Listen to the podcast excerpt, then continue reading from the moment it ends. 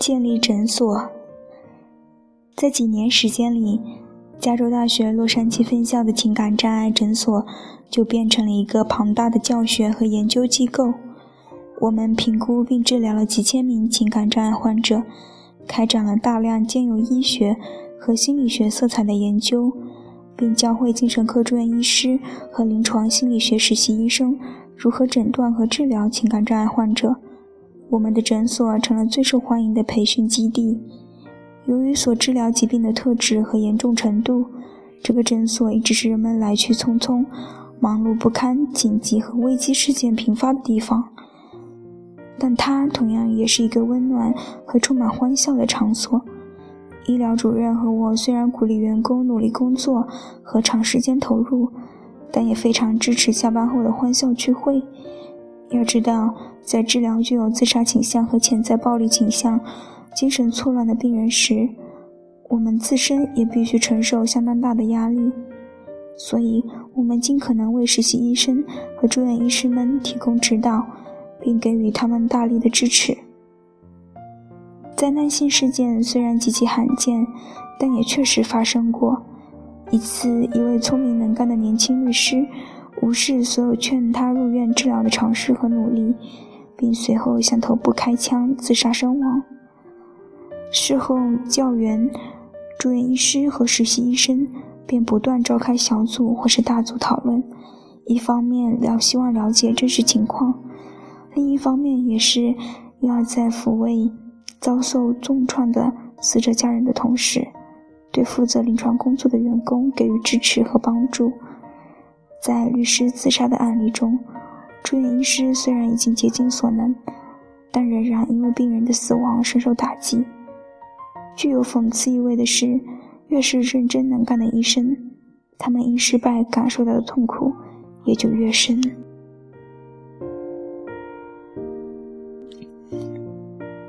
们非常强调药物和心理治疗并重，而不只强调药物单方面的作用。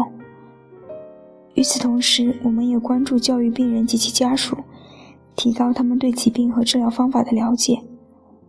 由于我自己就身为病人，因此特别能够意识到心理治疗对病人了解其疾病原因有多重要。它使病人能够活下去，获得痊愈的机会，也使病人学会消除对药物的怨恨，并直面不用药的后果。除了教授有关区别诊断、精神药理学以及情感障碍的临床实务等基本内容外，我们的研究还围绕以下几个重点来进行：为什么病人拒绝服用锂盐和其他药物？哪些临床症状最可能引发自杀？如何减轻其影响？心理治疗对于抑郁症和躁郁症的长期影响？在轻躁狂状态下，疾病都具有哪些积极因素？例如，增强了精力和感知能力，提高了思维的灵活性和原创性，情绪体验更加强烈，性需求增加，视野开阔，灵光乍现频繁。我尝试鼓励临床医生们去了解，这种疾病既有其坏的方面，也有好的方面，而正是这些好处，使很多人沉醉其中，甚至成瘾，难以自拔。为了让住院医师和实习医生了解抑郁症或躁狂症患者的自发体验，我们鼓励他们去阅读来自病人和患有情感障碍的作家的第一手文字材料。同时，我还向所有住院医师和门诊的同事们做了一场圣诞演讲，重点讨论了患有严重抑郁或躁郁症的作曲家所创作的音乐。谁能想到？这场非正式的演讲竟然衍生出一场音乐会，由我和加州大学洛杉矶分校音乐系的一位教授在1985年共同举办。当时的合作对象是洛杉矶爱乐交响乐团。为了提升公众对于心理疾病，特别是躁郁症的了解和认识，我们向爱乐乐团的执行总监提出建议。希望演奏曲目以曾经患有躁郁症的作曲家的音乐为主，这其中包括罗伯特·舒曼、海克特·百里奥茨和雨果·沃尔夫等作曲家的作品。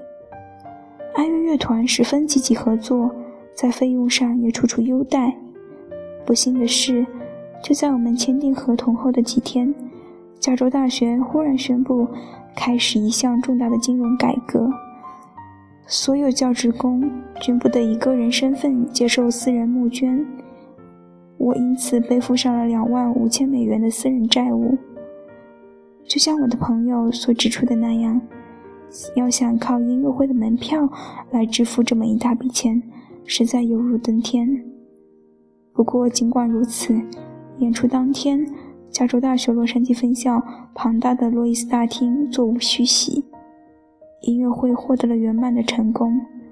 它也拉开了我们在全美各地举办的一系列音乐会的序幕。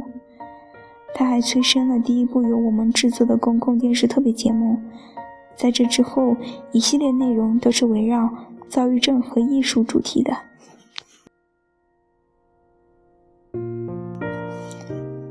在建立以及运作这所诊所的过程中，我都有幸得到我所在院系的系主任的大力支持。尽管我并非医生，而且他也知道我患有躁郁症，但他还是力挺我成为医疗门诊主任。他不但没有因为我的疾病而限制我的临床和教学工作，反而在确定我正在接受良好的精神治疗，并且门诊部的医疗主任也已经了解了我的基本病情之后，鼓励我结合结合自身的状况，发展更好的治疗方法。并协助我一起改变公众对这一疾病的态度。虽然他从没明说，但我可以肯定，系主任一定是在我第一次严重精神病性躁狂症发作之后，就知道我已经患上了此种疾病。我的病房主任当然也知道我的情况，信息大概就是这样迅速向上传播的。不管怎样，我的系主任始终将这件事情当做一个医疗问题来对待。他第一次向我提到这件事是在某次会议上，他将手臂轻轻放在我的肩上，对我说：“我知道你有些情绪问题，对此我感到很遗憾。但不管怎样，你可一定要吃锂盐。”在这之后，他一次又一次的问起我的近况，确定我仍在服药。他非常坦诚直接，对我大力支持。从没表示过要我停止或是减少临床工作。